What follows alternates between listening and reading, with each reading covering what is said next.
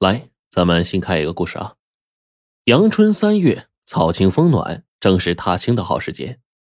京城里被寒冬拘禁了三个多月的人们呢，就跟这个开锁猴似的，纷纷涌出了城墙外，到广阔的郊区游玩散心去了。在游人之中，有这么三个年轻人，带着仆人，骑着高头大马，专奔这个人少的地儿走。他们仨呀，似乎对景色并不怎么在意，只是享受着骑马踏青的乐趣而已。三个人中看起来最年少那个伸了个懒腰，哎呀，前面就是就进通州了，咱们这趟出来的可不近呐。最年长的那个说：“我说去登香山，二弟偏要来这个地方，老三也不拦着。通州有什么好玩的呀？”难得清闲一天，就光看草和树啊。中间的那个笑了笑，在京城里看人还没看够啊。我呀，就是想去这个人越少的地方越好。何况呢，春光普照，哪里不是春呢？哪里没有青啊？非得去人堆里凑什么热闹啊？正说着呢，老三眼睛一亮：“哎，快看，前面有片桃花林子！没想到这一地儿还能看见桃花，真不容易。”老二啊，一笑就说。大哥，怎么样？谁说人少的地方没有好景啊？走，看看去。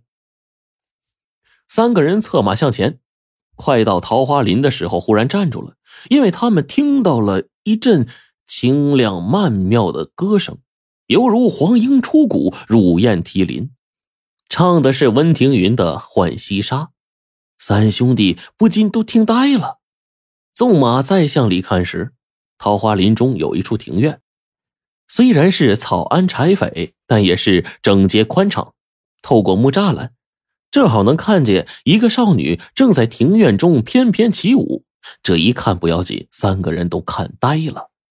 那少女啊，不仅歌好舞好，人长得也是俊俏美丽。眼看歌舞将近，老三就忍不住喊了一声：“好！”这一声喝彩呀，惊得那歌舞的少女一抬头。眼见是三个年轻公子，顿时羞得满脸通红，一扭头跑进了屋子。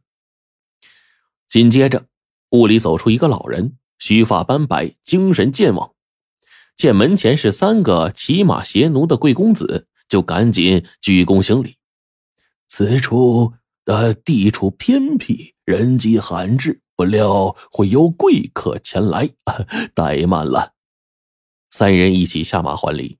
就问起刚才呀，院中起舞这少女，老人微微一笑：“ 山野村夫本来也就没那么多规矩，既然有缘相见啊，见见面怕什么呢？婴儿，倒几杯茶出来。”屋里面就答应了一声，就见刚才歌舞这个少女啊，拖着一个托盘就出来了，给倒了几杯茶。三个人接茶道谢，那少女呢，只是微笑不语。老三心直口快，老张，实话说，你这里地处京郊，小姐如此人才品貌，你就不怕无赖恶少上门搅扰？老人微微一笑，呃，实不相瞒啊，我呀，在年轻的时候行走江湖，有一些武艺在身。我呢一生未娶，这孩子呀是捡来的。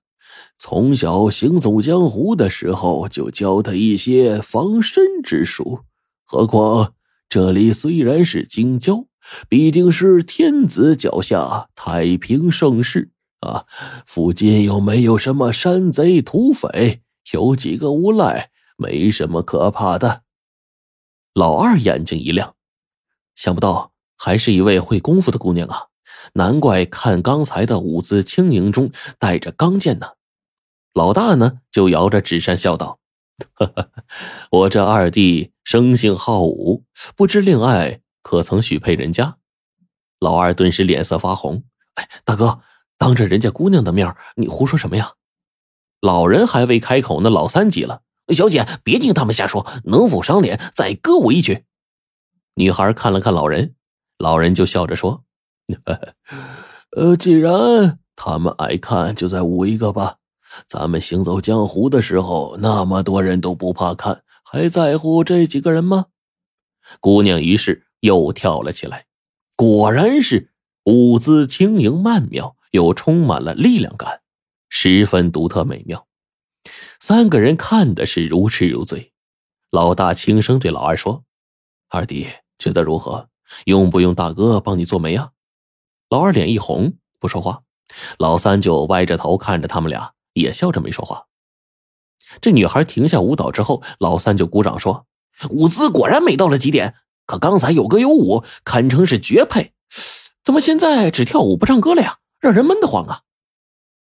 女孩脸一红，低着头，又抬起了头，然后用手呢指着嘴，发出了啊啊的声音。三个人大惊啊，看着老人。老人叹了口气说：“哎呀，这孩子呀是个哑巴。”唱歌的是他的姐姐，就喊了一声：“燕儿，出来吧。”只见屋里面走出来一个女孩，身形和这个婴儿啊相似，就是黄莺的莺，但是脸上似乎被火烧过，带着吓人的疤痕，一条腿好像还是残疾的，走起路来一瘸一拐的。但是他这一张口，声音清脆甘甜，犹如天籁。轻歌一曲，余音绕梁。老大不禁愣了一下，然后才试探着说：“老人家，我二弟对您的小女儿十分仰慕，不过我们三人都已经有了妻室了，想纳为妾室，不知可否？”老人叹了口气说：“唉，